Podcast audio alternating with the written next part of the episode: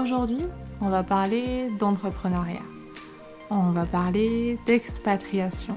On va parler de yoga aérien. Et on va parler de comment parfois se sortir la tête de l'eau quand on a l'impression que plus rien ne va. Cette discussion, j'ai l'honneur de l'avoir avec Sabrina, que vous connaissez peut-être sur Instagram, Be Healthy, qui est vraiment une femme incroyable, pleine de résilience, pleine de force, de caractère, avec des avis, des opinions qu'elle ose partager tout en authenticité. Bienvenue dans Yogi's Alive Podcast, le podcast dans lequel on parle de yoga, de tout ce qui gravite autour du yoga. Je suis Isa, je suis prof de yoga et ergothérapeute et aujourd'hui je suis ravie de vous partager cette discussion.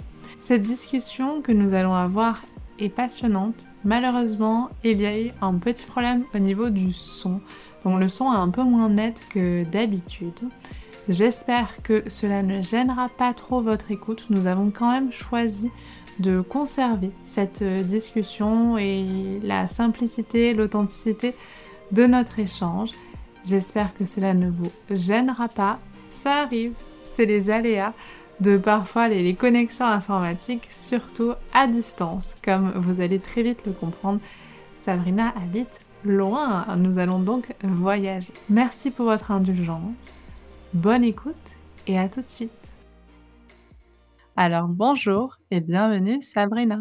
Bonjour Lisa, merci beaucoup de m'inviter dans ton podcast. Mais vraiment, je suis très touchée depuis le temps qu'on se suit et je crois que c'est la première fois qu'on échange en vidéo, en vrai. Euh, donc moi je suis Sabrina, j'habite donc à l'île Maurice, c'est pour ça qu'Isa disait qu'on allait voyager. J'habite à l'île Maurice depuis plusieurs années où j'enseigne du yoga et je suis aussi, euh, d'autres choses parallèles dans la nutrition le développement personnel. J'accompagne des femmes, voilà, pour mieux vieillir, plein de choses. C'est vrai que tu as beaucoup de cordes à ton arc, tu pas que le yoga, tu as la nutrition, tu as plein de choses.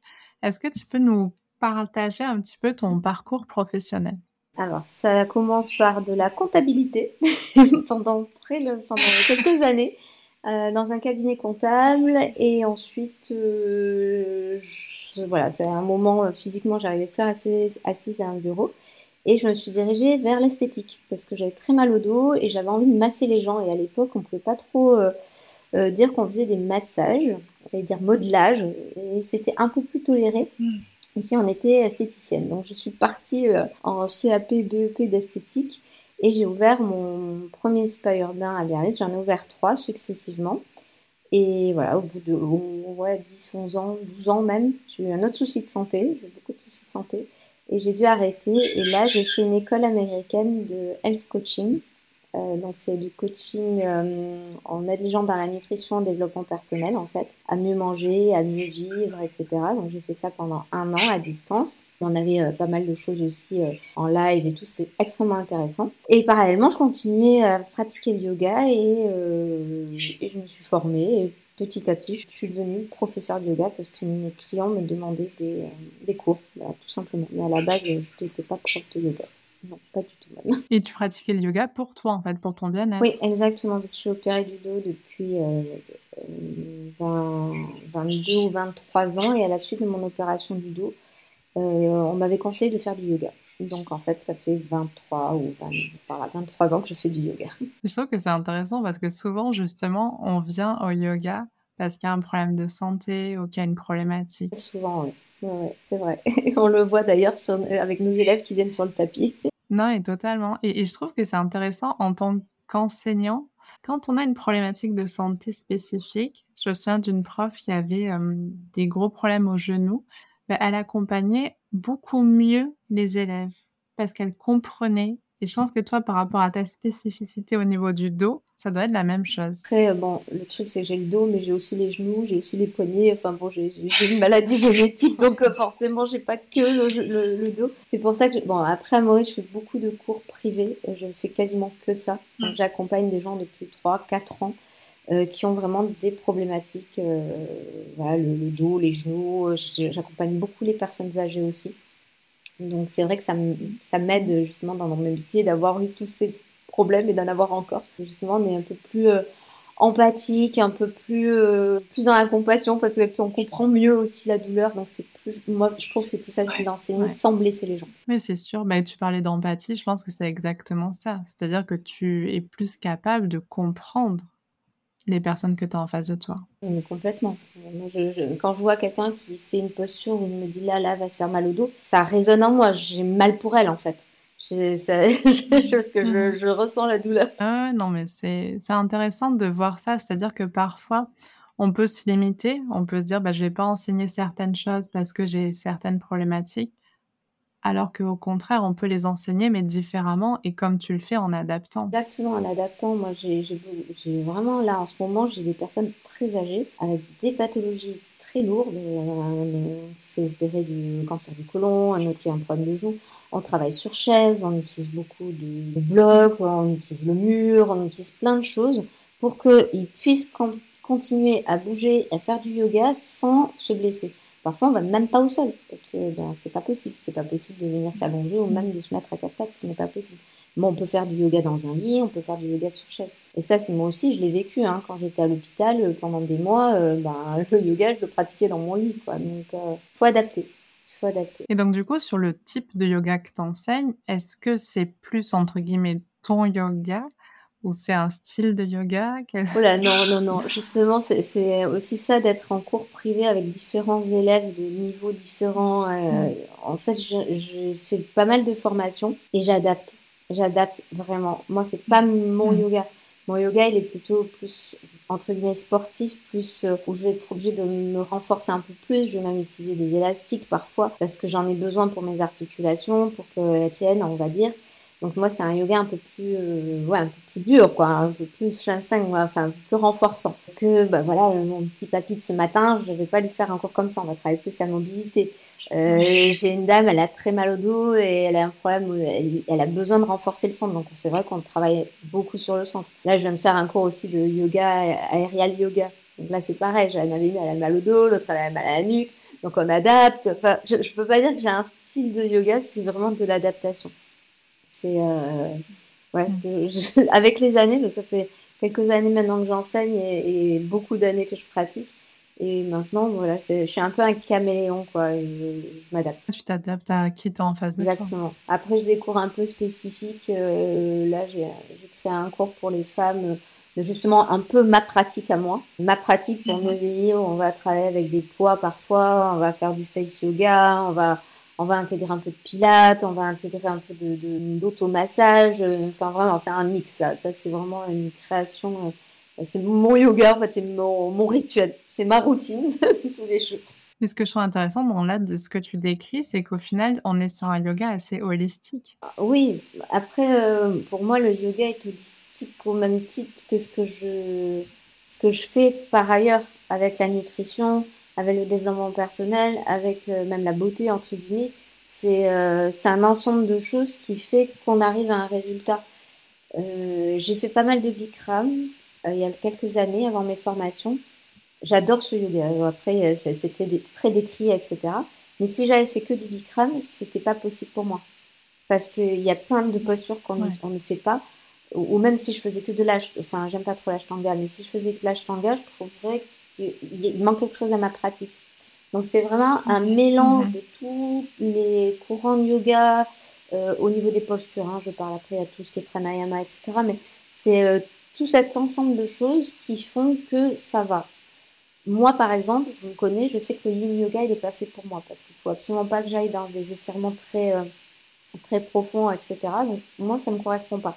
Mais j'ai des élèves pour qui euh, elle me dit c'est mon c'est vraiment si j'avais pas ce yoga en, même temps que les autres ça n'irait pas ma, ma pratique serait pas complète donc oui c'est très mhm. holistique on prend un peu de tout pour arriver à un meilleur résultat c'est vraiment c'est vraiment intéressant et le yoga est rien alors moi j'en ai fait très peu mais j'ai adoré.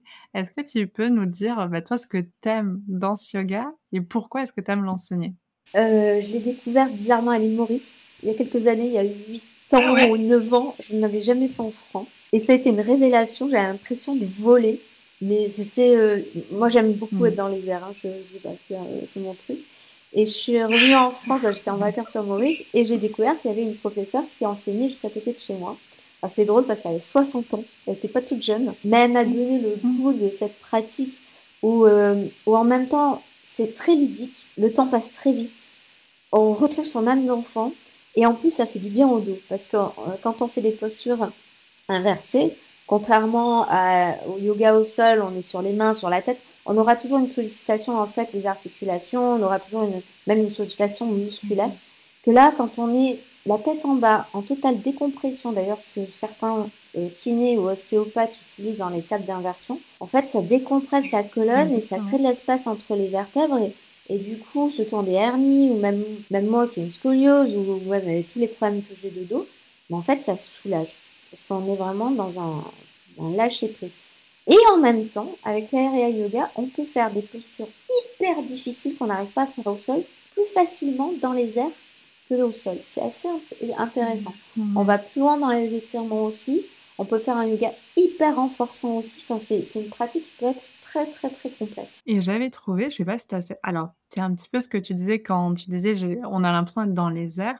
Mais je trouve qu'au niveau des ressentis, on arrive facilement à se mettre dans sa bulle. Parce que, alors c'est plus facile aussi, c'est qu'on est obligé de beaucoup réfléchir, de beaucoup être concentré. Parce que quand on a la tête en bas, on sait plus où est l'avant, l'arrière, le côté droit, le côté gauche, on ne sait plus. Donc quand je guide mes élèves, je dis tournez-vous vers ma voix, pas devant parce qu'ils savent pas, vers ma voix, vers ma voix. Et c'est vrai qu'on a besoin de plus de concentration. Effectivement, on est peut-être du coup plus dans sa parce qu'on est plus dans le ressenti, plus dans la peur aussi, parce qu'on a un peu peur aussi de tomber. C'est assez intéressant. Et, et, on peut faire des postures, mais des, même, tu vois, même un simple guerrier 1 ou guerrier 2, il n'y a plus de sollicitation au niveau des, des, genoux ou des chevilles, tu vois, qui mm. fait beaucoup moins mal aux articulations pour ceux qui ont des problèmes articulaires. Donc j'aime beaucoup ce yoga, oui. C'est super intéressant. Et c'est pas trop compliqué en termes de matériel et tout? Est-ce que c'est toi qui achètes les hamacs? Comment ça se fait? Euh, Moi, j'ai mon matériel que j'ai amené à Maurice. Après, j'ai des élèves.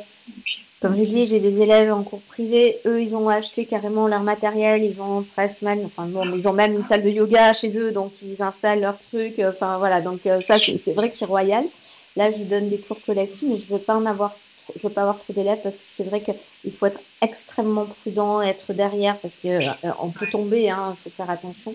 Donc c'est vrai que c'est un, enseignement qui demande énormément de concentration, déjà pour euh, guider les élèves qui comprennent rien parce que quand ils ont la tête en bas ils confondent tout, mais aussi d'être, euh, de venir les spotter, de les aider quand ils comprennent pas justement plier la jambe, et quand ils sont en bas ils savent plus comment plier la jambe. non mais c'est, mais c'est génial parce qu'ils ont tous ce sourire à la fin on a vraiment l'impression d'avoir 10 ans, quoi, de revenir un peu à l'enfant. Non, mais c'est vrai. Hein. Enfin, moi, je me souviens, je le pratique. Je l'ai peu pratiqué, mais le jour où j'arrive à avoir un, espace où je peux avoir un hamac, j'adorerais parce que je trouve que c'est vraiment trop. Ouais, ça détend, comme tu dis. Il y a ce côté. Euh, enfantin, ressenti, enfin, c'est très complet. Et du coup, là maintenant, donc tu es à Maurice, est-ce que tu peux nous expliquer un petit peu pourquoi est-ce que tu as décidé de t'installer dans l'océan Indien? C'est une grande histoire d'amour avec l'île Maurice. J'ai découvert Maurice, je sais plus, c'était 17-18 ans euh, de cela. Et vraiment un gros, gros coup de cœur. Mais euh, on était venus en vacances avec, euh, qui n'était pas encore mon mari, mon compagnon et, mon, et notre fils. Et voilà, un gros coup de cœur. je ne sais pas comment expliquer, ça vient de là, ça vient du cœur. c'est quelque chose que tu peux même pas expliquer. Tu dis, ben, c'est chez moi ici. L'année suivante, on est on s'est mariés justement sur l'île, euh, sur la plage, euh, euh, ça s'appelait Belmar, parce que c'est vraiment la plage de mes rêves, là où je suis tombée amoureuse de l'île Maurice. Dix ans plus tard, on a adopté une petite Mauricienne. Et on venait vraiment chaque année, chaque année, entre un mois et six mois par an. Et, et ça a été toujours dans ma tête, un jour j'habiterai Maurice, un jour j'habiterai Maurice. Et voilà, il y a eu un, euh, une opportunité il y a 4 ans de pouvoir avoir un petit contrat de travail qui m'a permis d'avoir mon, visa de, de, permis de travail, de l'occupation permit ici. Et euh, quand, le, quand le contrat s'est terminé, j'ai vu que mon activité pourrait être pérenne ici et je me suis mis euh, ce qu'on on appelle en France auto-entrepreneur, c'est le statut de self-employed ici. Voilà. Donc, mais c'est quelque chose que je, dont je travaille depuis auquel je travaille depuis des années parce que je me suis créé un réseau aussi pendant toutes les années où je suis venue euh, en vacances à Maurice dans le but de venir m'installer à Maurice. Donc tout ce que j'avais fait en France auparavant, c'était dans le but de venir à Maurice, d'avoir un peu voilà, de gens qui me suivent aussi sur les réseaux parce que ça, ça, donne une sorte de crédibilité, euh, d'avoir un peu de followers. Non, ça, c'est jamais très peu, mais je veux dire, pour eux, ça y est, on passe 10 000. Pour nous, pour eux, c'est un gage de. Euh, enfin, c'est ça. Pourtant, ça n'a rien à voir, hein. mais bon, voilà, ça, ça donne un gage de d'authenticité et de professionnalisme. Enfin, je ne sais pas. C'est vrai que ça m'a beaucoup aidé et une grosse partie de mes élèves ici, je les ai eus grâce à Instagram d'ailleurs. Mm. Mais je trouve que c'est intéressant quand même parce que finalement, tu dis que ça veut pas dire grand-chose, mais malgré tout je pense que créer une communauté comme tu l'as fait et c'est la preuve, si on discute aujourd'hui, c'est aussi pour ça. C'est-à-dire que quand tu as créé ta communauté c'est pas juste pour avoir des gens qui te suivent c'est pour échanger, c'est pour et ça, je trouve que ça se ressent dans ce que tu partages. C'est pour ça que je l'avais créé à la base. Bon, à la base, moi, j'étais plus sur Facebook. À la base, j'avais fait un blog, mais il y a longtemps de cela. Hein. C'était avant même d'être prof de yoga. Euh. Je l'avais fait euh, quand j'avais eu euh, mes problèmes de santé. J'avais vraiment fait des articles sur, sur ce que j'avais vécu, etc. Sur l'endométriose aussi. Enfin, j'ai eu beaucoup de problèmes de santé. Donc, je l'avais fait là-dessus. Après, c'était Facebook. Mais c'est vrai que Facebook, c'est un peu perdu, entre guillemets, de, de reach. De, hein, les gens ne sont plus trop sur Facebook, sauf ici à Maurice, ils sont à fond Facebook. Mais du coup, je m'étais mis sur Instagram euh, quand j'ai commencé le yoga, je crois, ou juste avant, quand j'ai commencé à être prof, euh, enfin à prendre des, euh, mes formations. Parce que ça fait longtemps que j'en faisais. Je faisais des challenges Allo Yoga, donc je postais comme ça, je me suis ben, voilà, créé une communauté de yogi à la base. Et au tout début, c'était surtout de la des recettes de cuisine que je, partageais. Et c'est vrai, bah, toi, tu en fais partie. Ça fait très longtemps qu'on suit sur les réseaux. C'est une belle rencontre. C'est J'ai rencontré des, gens que jamais j'aurais euh, rencontrés s'il n'y avait pas eu Instagram. Mais vraiment. Un de mes, meilleurs, meilleurs amis à Maurice, c'était donc, c'est donc une élève à la base. Et on s'est rencontrés sur Instagram. Bêtement. Moi, je pensais même pas qu'elle habite à Maurice. Je voudrais des cours. J'habite plus en France. Mais non, j'habite à Maurice. Oh là, euh, là où elle habite en plus, et là, il y a énormément de, d'expats et, quasiment tous les gens de la résidence. Maintenant, je, suis bien prof de yoga, quoi. Donc, euh, tu vois, comme quoi, euh, c'est incroyable, Instagram. Incroyable. C'est cette capacité finalement à créer des liens avec les gens. Oui, après, il faut être moi. Oui, créer des liens, mais il faut être vrai, quoi. Parce que moi, je vois pas mal de choses passer les gens ne sont pas très très sincères et, très vrais et, je trouve que c'est c'est en train de revenir parce qu'il y a eu toute une période de fake entre guillemets, de gens un petit peu faux sur les réseaux. Là, je trouve qu'on recommence à être un peu plus authentique et ça fait du bien. Tout à fait, mais tu sais, je pense que c'est comme tout, c'est-à-dire que parfois il faut aller dans un extrême et ensuite on revient à l'équilibre. Oui, c'est vrai, tu as raison. Exactement. Parfois, il faut descendre très bas pour voir la lumière. Ouais. Non, mais c'est vrai, hein, malheureusement, mais bon. Donc maintenant, tu as un bon réseau à l'île Maurice, mais finalement, que tu nous expliques, c'est que tu l'as créé pendant des années. Oui, c'est quelque chose que j'ai créé avant même de venir m'installer ici.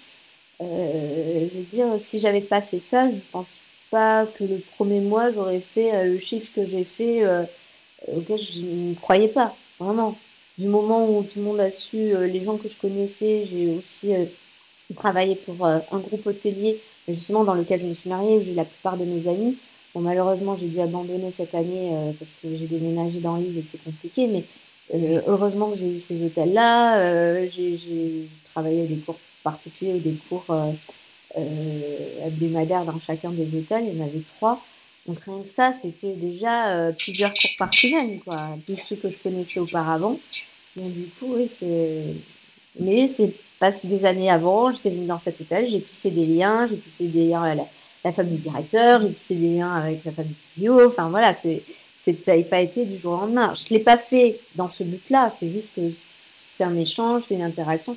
Donc quand, je quand j'ai sympathisé avec eux, je pensais même pas que je deviendrais un jour prof de yoga, parce que comme j'ai dit, ça fait 18 ans que j'ai un Maurice, quoi. Donc tu vois, c'est. Euh, mais j'avais, l'idée que quoi qu'il arrive, je viendrai à Maurice m'installer, que ce soit dans le prof ou à l'époque quand j'avais mes spas ou, ou en nutrition. Quoi. C'était, euh, c'était une évidence pour moi. C'est intéressant ce que tu dis parce qu'au final, tu sais, on dit toujours que c'est quand tu fais les choses vraiment avec le cœur. Toi, quand tu as noué ces liens avec ces personnes, c'était parce que tu avais envie de lier, de te lier avec ces personnes.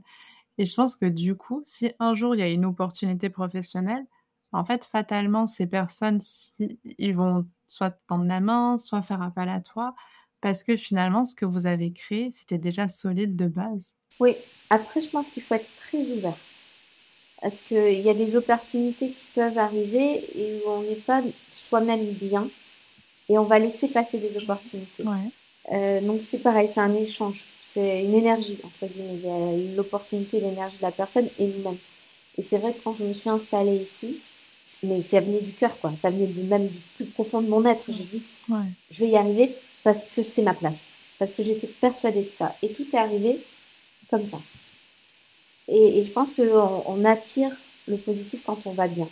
Quand on va pas très bien, c'est un peu difficile justement d'être ouvert et euh, que les opportunités, même si elles passent, on va pas les attraper parce que bah, parce qu'on n'est pas dans le mood où on, peut accueillir les bonnes choses. Parce que je l'ai fait l'expérience un peu ces, ces, derniers temps. Et oui, quand on est ouvert, quand on est bien, quand on, l'a décidé, quand on a motivé, là, on va accueillir, il y a plein de choses qui vont arriver.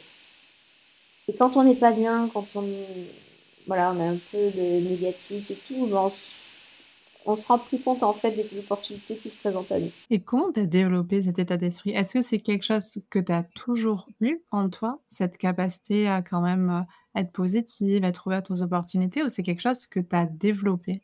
Moi, je suis quelqu'un d'extrêmement négatif, mais vraiment, je travaille tous les jours sur la positivité. Je suis toujours en train de me plaindre. Tout le monde me dit, arrêtes pas de te plaindre. Euh, non, je me plains pas, c'est factuel. Je travaille là-dessus, mais quotidiennement. Mais vraiment, je suis quelqu'un de hyper angoissé, stressé. C'est vraiment le yoga et, et tout ce que j'ai développé, même ma formation en health coach, qui m'a aidé à sortir un peu de ça. Je de passer une année très down, mais vraiment avec beaucoup de problèmes de santé. Donc, du mmh. coup, euh, plein de choses qui sont euh, enchaîné. Enfin, j'ai vraiment une, année, on va dire merdique, mais vraiment, je le dis, hein, je, suis en, toute franchise. Mais j'ai vécu euh, avant ça euh, trois années incroyables, malgré le confinement, malgré le fait que j'étais séparée de ma famille, malgré le fait que je me sois séparée de mon mari. Enfin, vraiment, euh, ça allait, quoi. J'ai eu des, petits soucis qui sont, qui sont revenus de santé. Là, ça y est, je suis redevenue, j'ai retrouvé mon énergie. Mais pourquoi? Parce qu'il a fallu que je travaille sur moi. j'ai passé l'été en France j'ai pris du temps pour moi, j'ai arrêté de travailler, enfin pas tout à fait, mais j'ai réduit mes heures. Et j'ai repris de la pratique aussi pour moi, parce que j'avais arrêté de pratiquer pour moi. J'écris énormément pour moi, hein, j'écris énormément. Je me suis remis un peu dans tout ce que j'enseigne, tout ce que je promeux, je le faisais pour moi. Et là, ça y est, ça va mieux. Et bizarrement, j'ai plein de trucs qui arrivent sans que je demande rien. Et comme quoi, l'énergie qu'on dégage, je pense que la base, elle vient de là, quoi.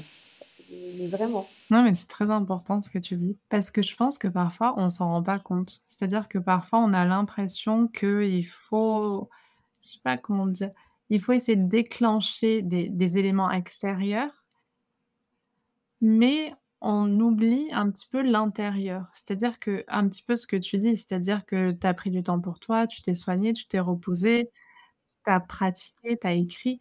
En fait, tout ça, ça te nourrit et donc du coup, ça te change un petit peu et peut-être aussi que ça change ton état d'esprit et peut-être que finalement les opportunités, bah, tu les vois là où deux mois avant, tu pouvais pas les voir. exactement ça et le le tout en plus, nous, on fait des professions où on donne énormément. On donne de l'énergie, on mmh. donne de nous-mêmes. Après, on peut pas faire ce métier-là si c'est pas de la passion. c'est pour moi, c'est une certitude, autrement on n'est pas un bon sens.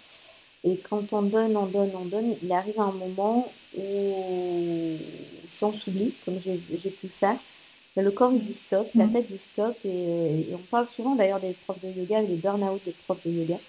Euh, pourquoi? Parce qu'on donne trop, parce que c'est très physique, parce que parce qu'on se rend pas compte que derrière un cours, il y a toute une préparation parfois. Moi, je fais énormément, énormément de routes, donc c'est pas uniquement être sur le, que sur le tapis, il y a tout le reste derrière. Et, euh, et c'est vrai qu'il euh, faut apprendre à, se poser. Il faut apprendre, euh, c'est pas apprendre, il faut se mettre un gros coup de pied au derrière quand on sent qu'on est en train de vriller de l'autre côté et se dire bon mais c'est pas grave. Tu vas perdre de l'argent, c'est pas grave parce que ce n'est que de l'argent. Et te dire le mieux c'est ta santé et tu rebondiras après. Tu rebondiras, tu vas perdre un peu là, mais tu seras tellement mieux après que tu vas en gagner plus après quoi. c'est ou tendre aussi. Enfin moi je sais que On m'a dit, vas-y, viens en France. de toute façon, tu seras logé, on va te donner à manger. Enfin, tu n'auras pas besoin de beaucoup d'argent pour aller en France. Moi, ça me gênait atrocement. alors que c'est ma famille, etc. Mais je l'ai fait. J'ai dit, ok. Et au final, j'ai même pas eu besoin de demander qu'on prête de l'argent ou quoi que ce soit, parce qu'au final, j'ai vendu des programmes, j'en ai pas parlé, mais je vends des programmes en ligne. Euh, j'ai fait des cours de yoga qui n'étaient absolument pas prévus. J'ai continué des cours sur Zoom qui n'étaient absolument pas prévus. Donc j'ai quand même continué un peu à travailler et du coup à gagner un peu d'argent. Alors que moi, je suis partie euh, hyper négative. Euh, je disais non, je pars pas en Europe, je prends pas de vacances cet été, je, je reste là et je mangerai des pommes de terre. Quoi. Donc, tu vois, mais parce que j'ai accepté l'aide de quelqu'un qui m'a permis de me reposer. Mais bizarrement, comme j'allais mieux, bien tout, est arrivé, quoi. C'est assez, étrange, la vie. Hein. En fait, c'est étrange, mais pas tant que ça. Je suis en train de lire un bouquin super intéressant qui mmh, redéfinit un petit peu la place du travail dans nos vies, en disant que souvent, tu sais, c'est la priorité numéro un. Alors qu'en fait, si tu réfléchis et depuis ce que tu nous dis, on sait qu'en fait, finalement, c'est la santé. C'est toi, comment tu te sens, le numéro un. C'est exactement ce que je dis aux femmes euh, dans mes coachings de femmes. Je leur fais souvent remplir, c'est quelles sont vos cinq priorités? Elles se mettent jamais dedans, mais jamais. C'est toujours le travail, les enfants, la mmh. famille. Non, ta mmh. priorité, c'est toi, c'est ta santé. Mais vraiment, la santé, tout, tout vient de là. Toi, tu, tu es professionnel de santé, tu sais que c'est important. Euh, et, si on n'a pas ça, mais en fait, tout est interdépendant dans la vie. C'est un château de cartes, en fait, ou, un jeu de domino. Enfin, il y a tout qui tombe. Donc, si on n'a pas la santé, comment on peut être bien avec son compagnon? Comment on peut être bien avec ses enfants? Comment on peut être bien dans le travail? C'est totalement impossible. Donc, je ne comprends pas comment on ne peut pas faire des choix en corrélation avec sa santé. C'est compliqué. Je pense que parfois, tu sais, le travail prend tellement de place, ou le travail ou d'autres choses, en fait, hein, que la santé, on se dit: «Bon, on aura le temps, on aura le temps de se reposer». Moi, je vois ça avec certains patients et je te jure que ça fend le cœur parce qu'en fait, ils se sont donnés pour leur boulot, pour leur famille, peu importe et en pensant qu'ils allaient avoir le temps d'aller mieux un jour.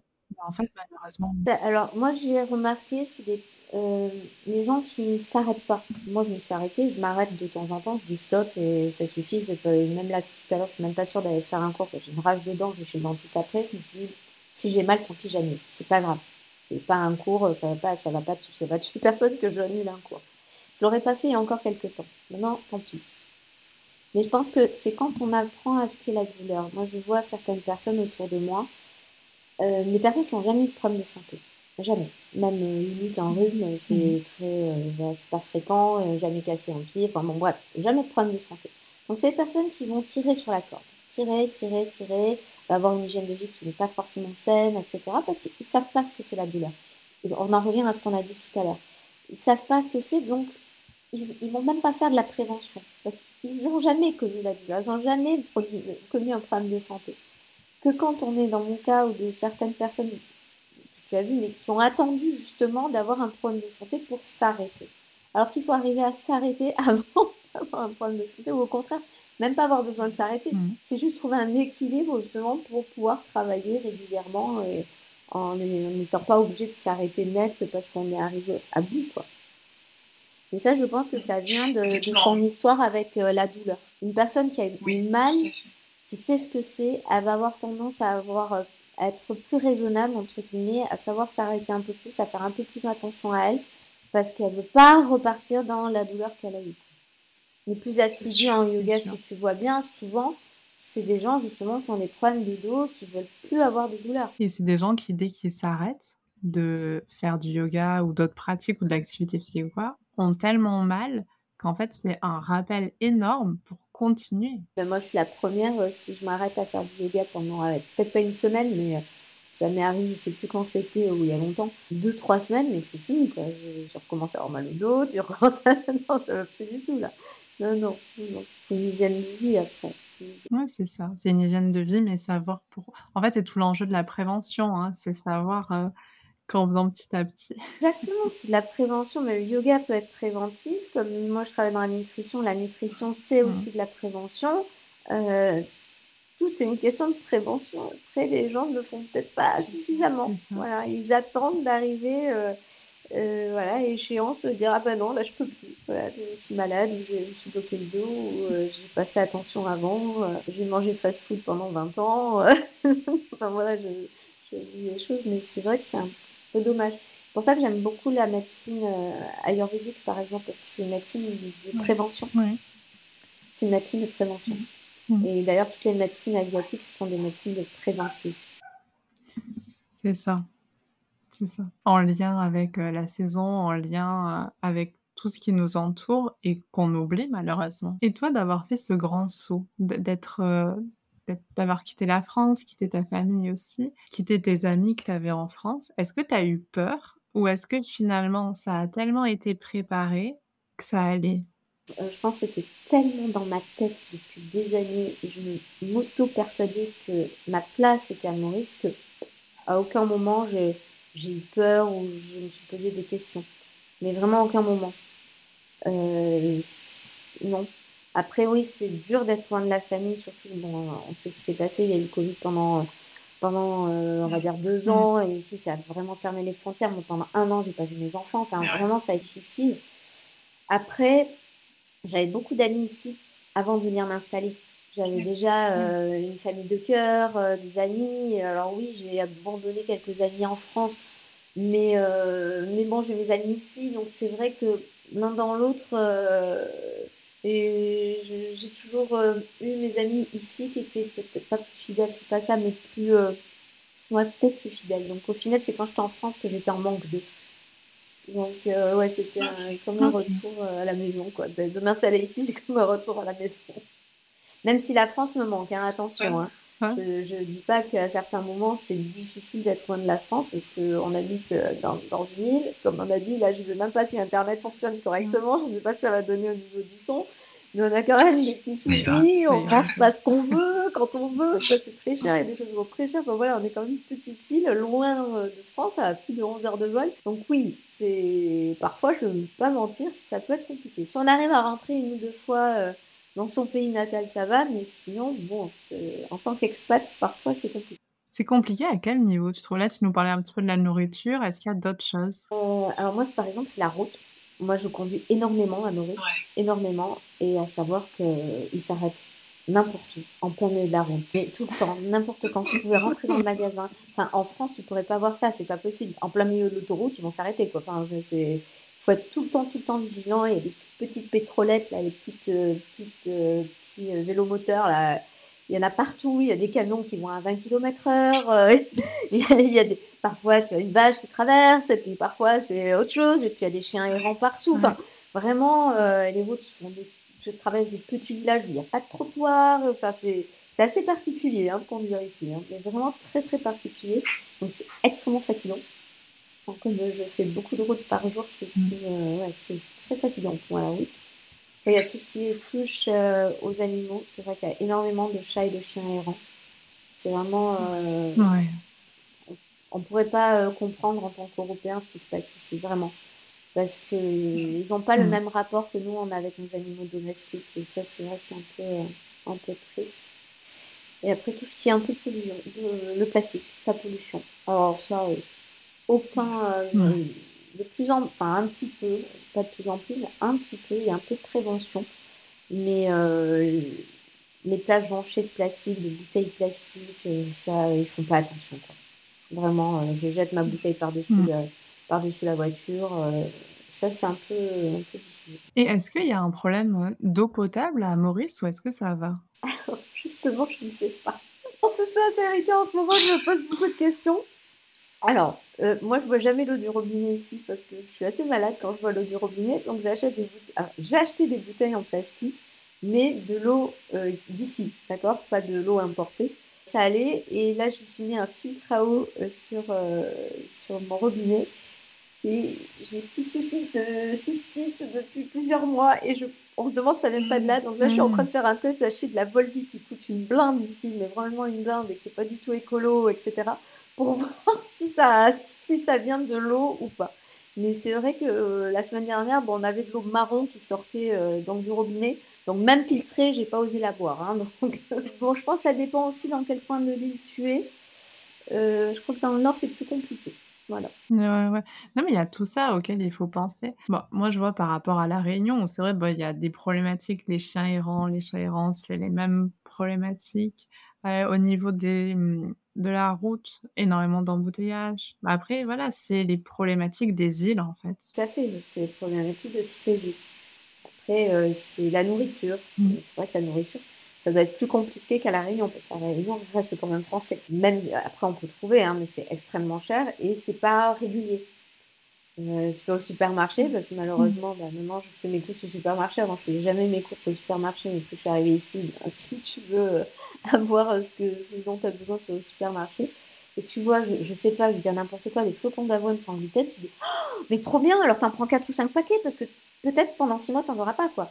Donc, il y a un lait d'amande que j'adore, je suis obligée de le prendre en, en, grande quantité, parce que je sais peut-être pendant 2-3 mois, il n'y en aura pas. Donc c'est vrai que c'est euh, le côté mmh. des îles. Euh, et puis il y a le Covid aussi qui est passé par là. Je pense que ça va rien arranger. Donc tu fais un peu attention euh, à tes courses. tu fais du stock. Ouais, ouais, j'imagine. Ouais, bah c'est ça. Après, c'est s'habituer à finalement à notre système, à notre pays. là, je me plains beaucoup, mmh. comme tu as pu voir. tu me dis qu'il n'y allait pas. Mais après, on a un tel cadre de vie, un tel. C'est vrai que comment dire, euh, ça efface, on va dire, tous ces mauvais côtés euh, que d'habiter dans une petite île.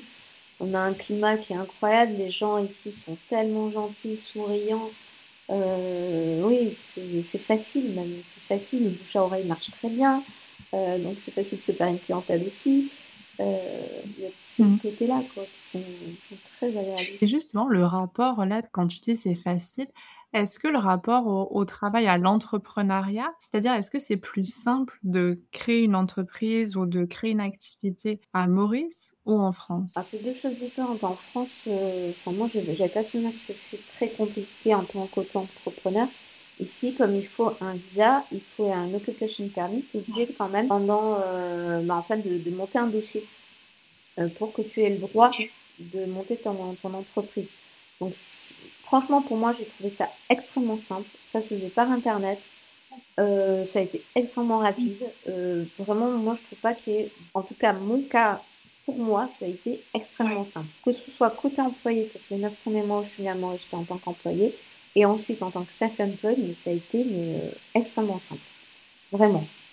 Mais je sais qu'il y en a certains qui galèrent, parce qu'à savoir comme Maurice, tu peux pas venir, si tu prends du travail à un Maurice. Moi, je pense que si j'étais venue en tant que seulement professeur de yoga, je ne suis pas sûre qu'il m'aurait délivré mon visa. Sauf que comme je travaille dans la nutrition et qu'ils ont besoin justement de, personnes euh, qui sont, qui sont mm. formées à la nutrition, je pense que ça a aidé justement à ce que j'ai mon visa. Et c'est mm. vrai que ça dépend du secteur d'activité. Je ne vais pas venir euh, mm. à Maurice en tant que serveur d'un restaurant, quoi, par exemple. C'est pas possible. Ça, euh, on prendrait de la place à quelqu'un. À ce niveau-là, c'est compliqué. Il faut savoir quel secteur d'activité te permettent justement d'avoir une occupation permit ou de créer une entreprise ou de créer une société. Ça, c'est un des statuts. Après, tu as le statut où tu peux venir habiter à Maurice, mais il faut acheter une maison qui est réservée aux expatriés qui te donne le droit de résidence. Mais ça, c'est autre chose. C'est en dehors du travail. Mmh. Ça, c'est autre chose. Et là, maintenant, du coup, ton système d'offres, parce que là, finalement, tu vis à 100% de tes activités yoga, nutrition, peu importe comment elle soit faite, c'est-à-dire à présentiel, en distance. Et du coup, qu'est-ce que tu as développé pour que tu puisses en vivre? Alors, sincèrement, quand je suis arrivée à Maurice, je faisais que du yoga. La nutrition, j'avais très peu de coaching en nutrition, mais vraiment, j'avais peut-être un ou deux, pas de plus. Donc, c'était pas viable. Euh, j'ai beaucoup travaillé. J'ai fait énormément de cours, mais, des trucs de malade. Parfois, j'avais 30 cours dans la semaine. Euh, c'était, c'était pas vivable. Oui, J'étais à l'hôtel et je les enchaînais. J'avais une période festive à Noël, j'enchaînais, j'enchaînais, j'enchaînais. C'était, je, je sais pas, 7 jours sur 7, j'ai bossé de toute façon pendant les, les trois premières années, j'ai vraiment bossé tous les jours, tous les jours. Il y a qu'un an, un an et demi maintenant que je m'accorde les week-ends. Et c'était pas, c'était pas rentable entre guillemets parce que tu travailles énormément.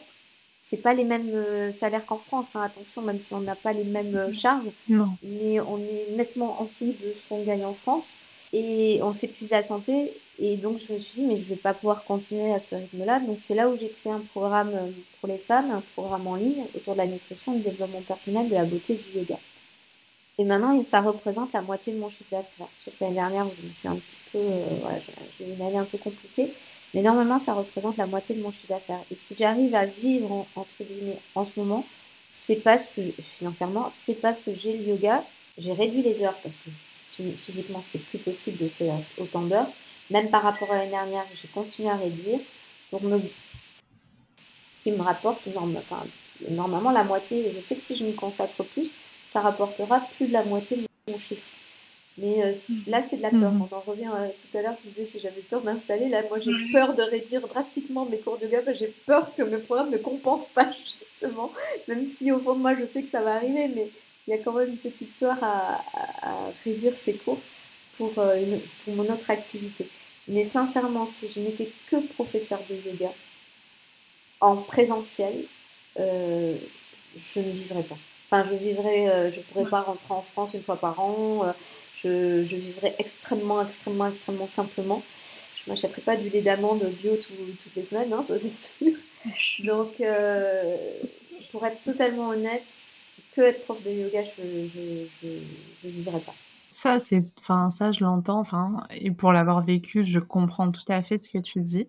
Mais ce que je trouve intéressant dans ton parcours et qui peut être très inspirant aussi, et qui, moi, m'inspire beaucoup en te voyant, c'est que je trouve que tu as quand même réussi à mettre en place un système avec ton coaching de femmes dans lequel tu as fait appel à toutes tes compétences. on revient en fait à ce qu'on parlait tout à l'heure du côté holistique. Côté, euh, voilà, euh, chaque chose amène. Euh, je, je, dis souvent ça à mes coachés on pourrait manger la nourriture la plus saine du monde qui nous est adapté, etc. Mais si notre métier nous emmerde, si on a un mari qui nous fait chier, ben en fait, on va pas être bien. On va pas être bien. Pourtant, on mange sainement, et, puis ça ne veut pas dire donc du coup qu'on va pas déclarer des maladies parce qu'on sera stressé. Donc c'est un amenant effectivement toutes mes compétences et toutes mes expériences depuis euh, bientôt, euh, ça fait plus de 18 ans que je suis dans le bien-être, où j'ai réussi à trouver moi-même mon équilibre, même si parfois il est toujours tangent, hein, on est toujours en train de trouver son équilibre, mm. il faut parfois des rappels à l'ordre, mais c'est, euh, je ne pouvais pas faire que un programme de nutrition, aucun programme de yoga, parce que ça ne fait pas tout. Alors je me tire une balle dans le pied parce que je sais très bien que mon programme est trop complet et du coup j'arrive pas à le dispatcher. Enfin bon ça c'est un problème marketing etc. Mais je vois pas l'intérêt de vendre ce programme-là sans tout, tout ça parce que ça ne fonctionnerait pas. Ça ne fonctionnerait pas. Oui mais c'est parce qu'il est aussi complet qui fonctionne. Bien sûr, mais il, mais il est plus difficilement vendable, entre guillemets, euh, qu'un programme que de nutrition ou un programme que de yoga ou qu'un programme que de beauté. Parce qu'il y a très peu de personnes qui ont cette approche où les gens comprennent qu'en fait c'est un, un tout. Moi, quand, moi je, je, sur mon programme, souvent je dis oui pour perdre du poids et tout, alors qu'au final le programme il est il n'est pas que pour ça, et loin de là, même parfois on perd pas de poids, mhm. mais on sent mhm. tellement mieux dans la tête, ou on, gagne en énergie, etc. Mais on vient par la perte de poids, bah, ça fait vendre, tout simplement, que ces gens ils veulent perdre du poids. il y a très peu de personnes qui viennent, qui viennent me voir en me disant euh, J'aime ton approche. Il y en a quelques-unes, heureusement, mais j'aime ton approche où il y a tout qui est inclus et euh, on comprend.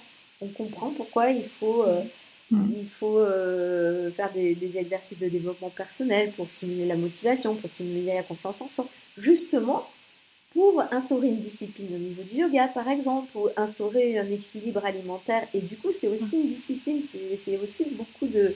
Oui, il faut, faut, faut, apprendre, il faut mettre des choses en place, et c'est difficile aussi hein, pour mm. certaines personnes qui mm. reviennent de très très loin côté nutrition. Et elles comprennent, elles comprennent qu'en fait, la base de, de mon programme, c'est le développement personnel. Quoi. Ça vient de là on ne pourrait pas mettre les choses en place. On va le faire, oui, mais sur deux, semaines, et puis on va oublier. C'est ça, exactement. Mais tout ce que tu dis, ça me, paraît, ça me parle tellement. Tu sais, il y a hum, les régimes, enfin pas les régimes, les arts de vivre à Okinawa, euh, le régime crétois, on te dit, c'est super. Enfin voilà, il y a vraiment des résultats. Les personnes vivent longtemps en bonne santé. Sauf que et c'est exactement ce que tu disais. Si tu prends par exemple un New-Yorkais, j'ai rien contre les New-Yorkais, mais c'est juste pour prendre un exemple, ultra stressé, euh, un peu isolé socialement, bah, il aura beau manger un super, hem, tu vois, heu, super modèle alimentaire Okinawa, ça n'ira pas, ni dans sa santé, ni dans sa vie. Pourquoi ça marche pour le, le monsieur qui habite à Okinawa? Parce qu'il est dans un environnement, qu'il a une culture qui est différente, parce qu'il est moins stressé. Euh, et là, c'est justement à adapter, entre guillemets, c'est pas le mot régime, euh, régime je perds du tout poids, c'est régime, c'est hygiène alimentaire quand je parle de régime. On peut adapter Oui. le régime Okinawa à New York, mais à condition ben, de faire le reste qui va autour. Euh, ben, je calme mon stress, d'où vient mon stress, déjà savoir pourquoi on est stressé et aller trouver des solutions, le, le déclencheur du stress. Et là, on va pouvoir travailler, mais il faut se poser énormément de questions, il faut faire énormément Mhm. d'introspection. Moi, ce qui me, me- pas me choque, m'agace peut-être un peu, un peu c'est je, je pense que les gens ne font pas, ne prennent pas assez de temps pour eux et apprendre à se comprendre. Se comprendre. Ils ont des mécanismes où ils vont, euh, voilà, comme tu disais tout à l'heure, euh, comme ils n'ont pas de problème de santé, ils vont pas faire attention à leur alimentation, ils vont peut-être pas faire de sport, ils vont peut-être un peu trop boire, etc. Pourquoi? Parce que bah, c'est un exutoire. euh, voilà, je mange mal parce que je suis stressée, je bois parce que je suis stressée. Mais ils vont pas se remettre en question. Ils vont pas se demander pourquoi je suis stressée. Ils vont continuer parce qu'ils ont trouvé un exutoire qui est pas sain, forcément. Mais ils vont pas se remettre en question parce que c'est bien plus difficile de se remettre en question, de travailler sur soi, de mettre des choses en place que d'aller à la facilité, comme effectivement euh, se laisser aller, euh, manger n'importe quoi, boire n'importe quoi, etc. etc. Et, je pense que chaque personne, j'espère au moins dans sa vie, va avoir un déclic et pouvoir se dire il faut que je me pose et me dire mais qui suis-je? Qu'est-ce que je- qu'est-ce- qu'est-ce que j'ai besoin? Qu'est-ce qui me permet d'aller bien? Et quand on est bien avec soi, on est bien avec les autres. Et on voit tellement de, enfin, je sais pas, de parents stressés avec leurs enfants, de, de divorces, de problèmes au travail, de, de manque de communication, de problèmes, enfin, plein de choses. Pourquoi? Parce qu'on se remet pas en question, parce qu'on on va pas chercher euh, qui on est vraiment. Et d'ailleurs, toute la pratique du yoga, pour moi, le yoga, c'est un chemin à travers soi. C'est euh, apprendre à se connaître, apprendre à connaître son corps. Les, les méditations, parce que bon, après, ça dépend si on fait beaucoup de méditation, mais moi, j'ai j'ai fait énormément de retraites bouddhistes, des, des, des week-ends entiers à méditer. Parfois, c'était totalement inconfortable. J'ai détesté ça, et d'autres, ça m'a libérée. Mais ça a mis des années, c'est pas du jour au lendemain, on se dit, ça y est, euh, je suis déstressée, et même encore aujourd'hui, je, suis- je suis encore quelqu'un de très anxieux et très stressé, mais voilà, j'ai des outils, je sais comment faire, je, je m'isole, je, je- je prends du temps. Et justement, j'allais te poser la question pour trouver ton équilibre entre ta vie professionnelle, qui est quand même très fournie, tu nous l'as dit, et ta vie personnelle, qui est aussi très fournie par rapport aussi à tes spécificités, par rapport à ta santé. Qu'est-ce quels sont tes piliers, on va dire, de bien-être? Euh, la nourriture. ouais, c'est, c'est, c'est- ouais, c'est- ça, euh, si je décroche au niveau de mon alimentation, ça s'empathie tout de suite sur ma santé, donc sur le reste. Donc ça, c'est vrai que mon pied, c'est de, d'essayer de manger le plus, pas sainement, c'est pas ça que je veux dire, hein, le plus en, en adéquation avec ce Mmh. dont j'ai besoin. Euh, je suis pas végétarienne et je sais pourquoi. J'ai une maladie génétique avec le collagène. Si j'étais végétarienne, ça serait compliqué, j'ai des problèmes intestinaux. Enfin bon, bref, j'ai essayé, ça marche pas. Donc vraiment, piller, c'est ça. Autre chose, c'est être seule, d'avoir des moments de solitude. Mais vraiment, j'en ai besoin pour me ressourcer, pour me Mhm. calmer. Euh, c'est c'est vraiment quelque chose dont, que j'ai appris avec mes années aussi, enfin les mois que j'ai passé à l'hôpital. On est très souvent seul. Les, les, voilà, les week-ends de retraite bouddhiste et tout. Avant, je n'étais pas quelqu'un qui était tout le temps seul. hein, loin de là, je détestais la solitude. Et là, j'en ai besoin. Vraiment, j'en ai besoin pour me ressourcer. Donc, je pense que c'est ça mes pieds. C'est pour ça que je me levais extrêmement tôt, même en France. C'est des moments où j'étais seule, où les enfants n'étaient pas levés, où je pouvais justement écrire, où je pouvais euh, faire mon yoga, méditer, euh, voilà, prendre du temps pour moi. Et ça, c'est euh, ça, ouais, ça c'est mes, c'est ma base, quoi. La- de me prendre du temps seul pour moi, la nourriture, ça c'est indispensable. Bon, après le yoga, bien sûr, ça je, je, je discute même pas parce que ça, ça fait partie de mon quotidien, mais euh, auquel il faut vraiment que je fasse attention, c'est ça. Parce que si euh, je, je suis pas assez seule, si je ne me recentre pas sur moi, euh, si je prends pas assez de repos et si mon alimentation ne va pas, je, mon corps part en vrille et ma tête aussi après. Quoi. Et tu arrives à repérer les signaux euh, Oui, mais justement, là, j'ai mon corps en inflammation. Je le sens. Là, je, t'ai dit, j'ai une cystite. Euh, là, bon, après, j'ai un problème dentaire, donc je sais pas exactement ce que j'ai. Donc, et là, je sens que ça va pas. Pourquoi? Parce que je sais que j'ai fait plusieurs écarts avec du gluten. Moi, je suis intolérante au gluten, donc quand j'en fais un petit peu, ça va. Mais là, c'était peut-être un peu trop abusé. Et là, je sens que voilà, je, faut que je revienne euh, à quelque chose d'assez euh, draconien pendant quelques semaines pour, euh, pour rétablir le, mon côté inflammatoire du corps. Mm. Et ça, je, le sens tout de suite au niveau de ma digestion, de ma peau. Quand là, tu vois, j'ai des petits boutons qui apparaissent, je sais que ça y est, j'ai, ça va pas. Je le sens tout de suite, tout de suite. Je trouve que le yoga peut aussi apporter cette conscience à la fois des signaux internes et externes. C'est-à-dire que ça te permet de prendre ce temps de pause dont tu parlais tout à l'heure et, et, qui manque parfois dans des vies où finalement tout s'enchaîne et t'as pas le temps. Mais dès que tu as cette pause, je pense que c'est aussi ce qui peut te permettre d'être plus sensible à toutes ces manifestations. C'est être dans l'introspection, d'être dans le ressenti. Et effectivement, le yoga, c'est ce qui nous apporte, que ce soit dans les postures ou, comme je disais tout à l'heure, dans la méditation et les respirations. Ça peut être extrêmement inconfortable et se demander pourquoi c'est inconfortable. Ou une posture, pourquoi elle est inconfortable? Qu'est-ce qui se passe? C'est pas forcément qu'une question de souplesse ça peut être aussi euh, une blessure ou, ou euh, là je vois les gens, tu sais, quand tu les mets en ouverture, là, et, une personne me dit j'ai envie de pleurer. Je dis oui, mais tu as peut-être quelque chose, euh, voilà, là, le cœur, le plexus, mm. quand tu l'ouvres, il y a peut-être des choses qui sont à l'intérieur qui ont besoin d'être libérées. Donc oui, c'est mm. un chemin. Donc combien de fois, même encore, il n'y a pas récemment, j'avais jamais fait de Kundalini. J'ai fait un cours de Kundalini à Paris. J'ai mis du temps à, vraiment à avaler, enfin à digérer ce que j'avais vécu. C'était hyper puissant. J'ai ressenti du froid, du chaud, des, des, des, limites des tremblements, des. Je waouh, je suis en train de me libérer d'un truc, quoi. C'était assez euh, étonnant. Mais vraiment, j'ai. C'est un yoga qui m'a beaucoup, beaucoup chamboulé, ça. Hein. mais vraiment. Et pourquoi tu... Donc, c'était la première fois que tu prenais un cours de Kundalini, tu n'en avais jamais pris avant et il n'y en a pas Maurice. Donc, bien ah en reprendre. J'ai vu qu'il y en avait une qui faisait ça en ligne. Je me suis dit, est-ce que faudra que j'essaye? Je vais voir parce qu'elle le fait en ligne avec Bali. Mhm. Je vais essayer, on va voir, on va tenter. Mais euh, ouais, c'était assez euh, surprenant. Et tout ce qu'on peut faire à la respiration, mais moi, ça me fait. Euh, oh, une fois, j'ai fait pleurer un homme pendant une demi-heure à des exercices respiratoires, quoi, avec des, vraiment des trucs un peu poussés. Et j'ai dit, mais waouh, mais même moi, j'ai été dans des états presque de transe rien qu'avec la respiration, quoi.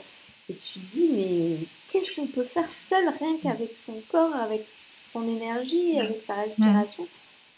C'est magique, quoi. C'est un, Moi, ça me. Enfin, c'est un... Je sais pas, c'est pas magique, c'est incroyable. Non, non, c'est particulier. Mais la respiration, c'est c'est compliqué. Moi, qui vois des patients qui ont des pathologies respiratoires, c'est là où tu te rends compte aussi de toute l'angoisse, l'anxiété liée à une respiration qui peut pas bien se faire.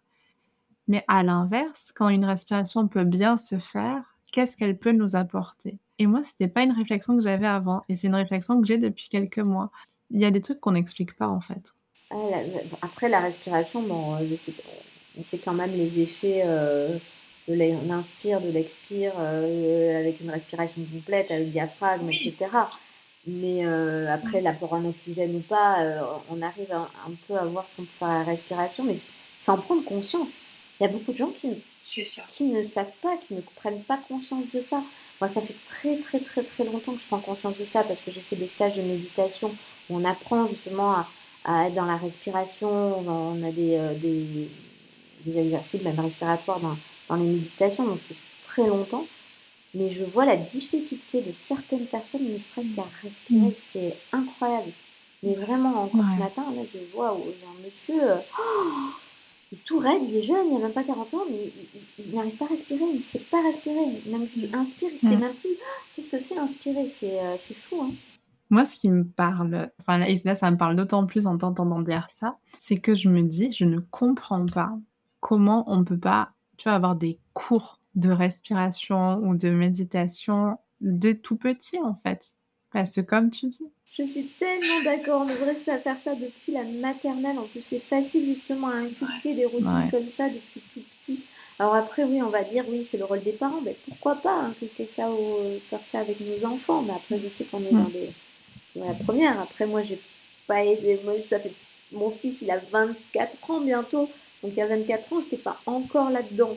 Mais euh, mon fils, par exemple, au niveau alimentaire, euh, il fait super gaffe maintenant. Il sait, il sait parce que je lui ai inculqué. Mhm. ma fille est mhm. dans l'opposition, donc elle, a fait tout le contraire de ce que je lui ai dit de faire, mais parce qu'elle est dans l'opposition, mais je sais que la graine, elle est plantée.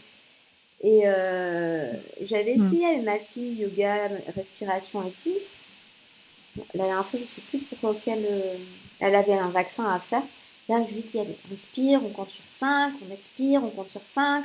Voilà, mais c'est des petits trucs à apprendre aux enfants. Mais ça serait mieux que ce soit effectivement régulier et quotidien, et la méditation pareil. Ah non, totalement, totalement.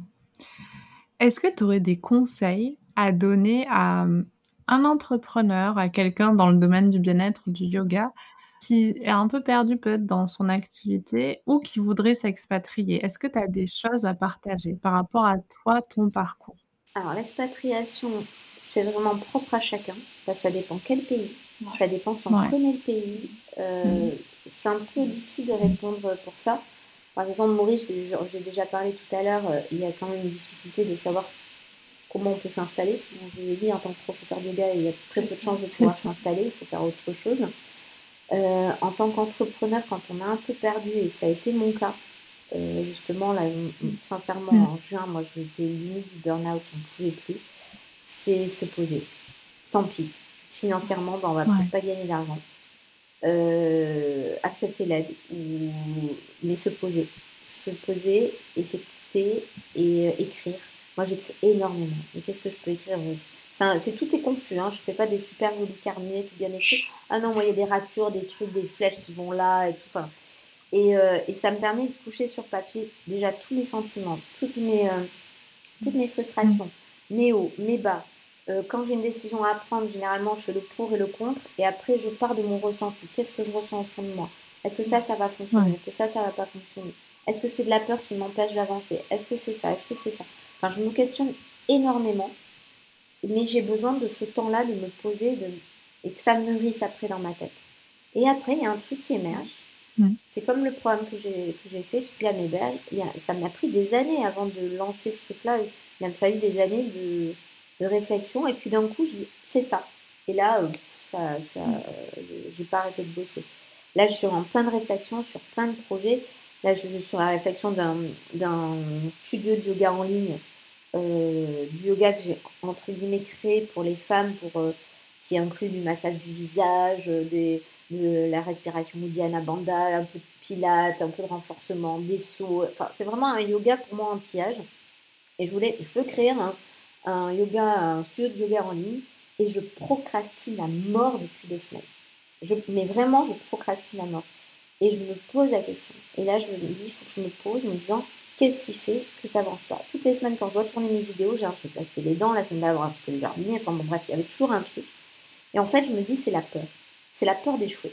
De me dire que je vais dépenser autant d'énergie pour peut-être avoir que 2-3 euh, abonnés, et ce qui n'est pas rentable. On est bien d'accord, parce que même notre métier, mais il faut quand même que ça nous fasse vivre. et je pense que c'est ça qui me, qui me paralyse dans le fait de ne pas avancer. C'est parce que j'ai eu pas mal de déceptions euh, professionnelles l'année dernière et, et, que là, je suis dans un mood où j'ai peur de lancer un nouveau truc et d'échouer. Donc là, il va falloir retravailler le mindset, il va falloir que je me repose, que je, que je pose sur papier, que je travaille ma stratégie, que je travaille mon marketing pour vraiment que le truc fonctionne et que je crois vraiment au plus profond de moi. Parce que si je ne crois pas, euh, généralement, euh, si je me dis oui, ça ne va pas marcher, ça ne marchera pas. Et, vraiment, mm. quand, quand, ça vient de plus profond, ça fonctionne. Donc vraiment, quelqu'un, un entrepreneur qui est un peu dans... Il ne sait plus quoi faire, c'est se poser. Quoi se poser et écrire. Enfin, je, pense que toi, ça a été ton cas aussi. Euh, certainement, Isa, tu as eu beaucoup de choix aussi à faire. Quoi. Tout à fait. Tout à fait.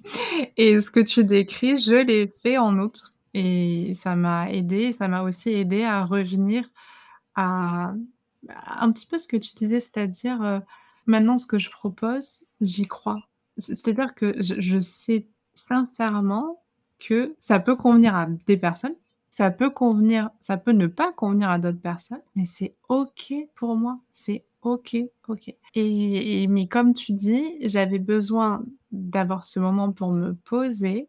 Et aussi, tu vois, bah, j'ai pris une pause euh, sur les réseaux sociaux pendant un mois qui m'a fait beaucoup de bien parce que c'est un peu comme ce que tu décrivais dans, dans tes week-ends méditation. Finalement, tu te recentres en fait. C'est un peu inconfortable parce que finalement, tu te rends compte que tu es seul avec toi quelque part, mais au final, c'est nécessaire. C'est nécessaire. Le truc, c'est qu'il y a certaines personnes qui n'arrivent pas qui sont terrorisés d'être seuls, terrorisés d'être face à eux-mêmes. Hmm. Et là, c'est plus compliqué. Et je pense qu'en en tant qu'entrepreneur ou etc., on a besoin pourtant de se recentrer. On a besoin de ça.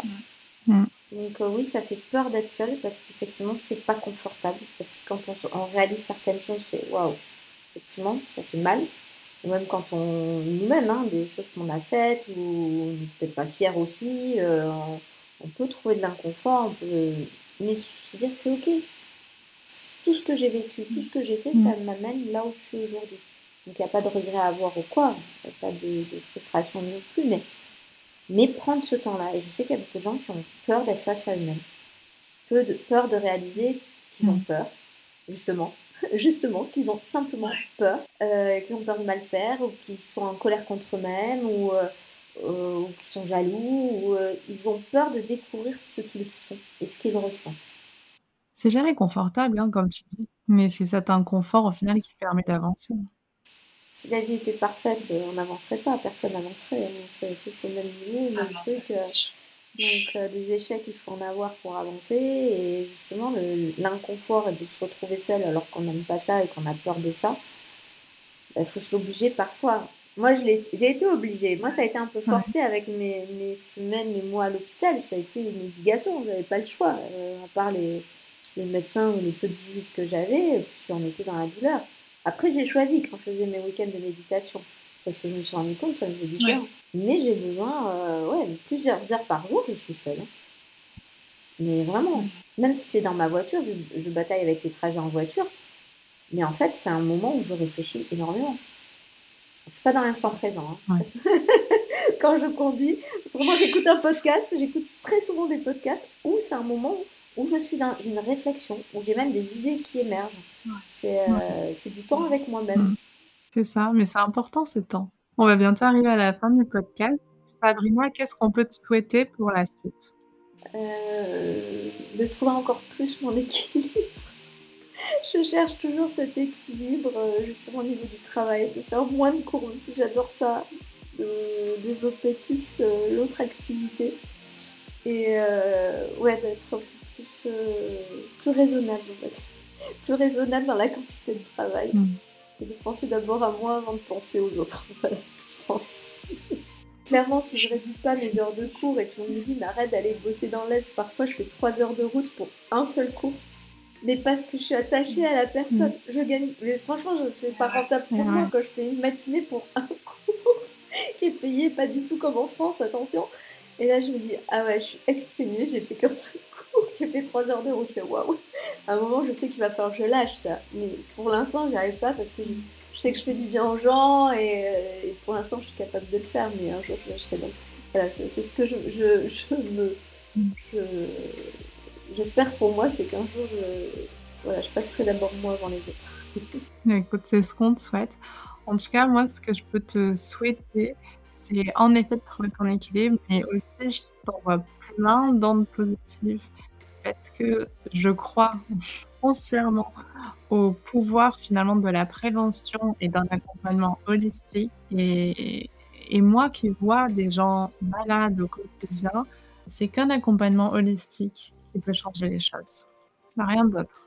En tout cas, merci, parce que comme j'ai dit, tu as été une des plus. Euh, des rencontres les plus anciennes sur Insta. Je crois que c'était vraiment les premières semaines où j'étais sur Insta.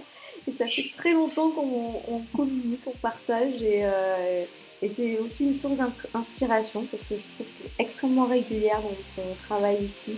Et, euh, et c'est toujours passionnant ce que tu fais, les infographies que tu as créées pendant des années. Enfin, tu as vraiment été. Euh, et je trouve que tu mériterais encore plus de succès, mais vraiment, vraiment, vraiment. Enfin, après le succès, ça se définit par rapport à sa propre définition. Pour moi, cette conversation qu'on a là, cette relation qu'on a ensemble, Sabrina pour moi, j'ai été récompensée de tout le travail cetera, par rapport à ce type de relation. Je je te rejoins là-dessus, mais vraiment c'est beau ce qui est créé entre entre entre guillemets.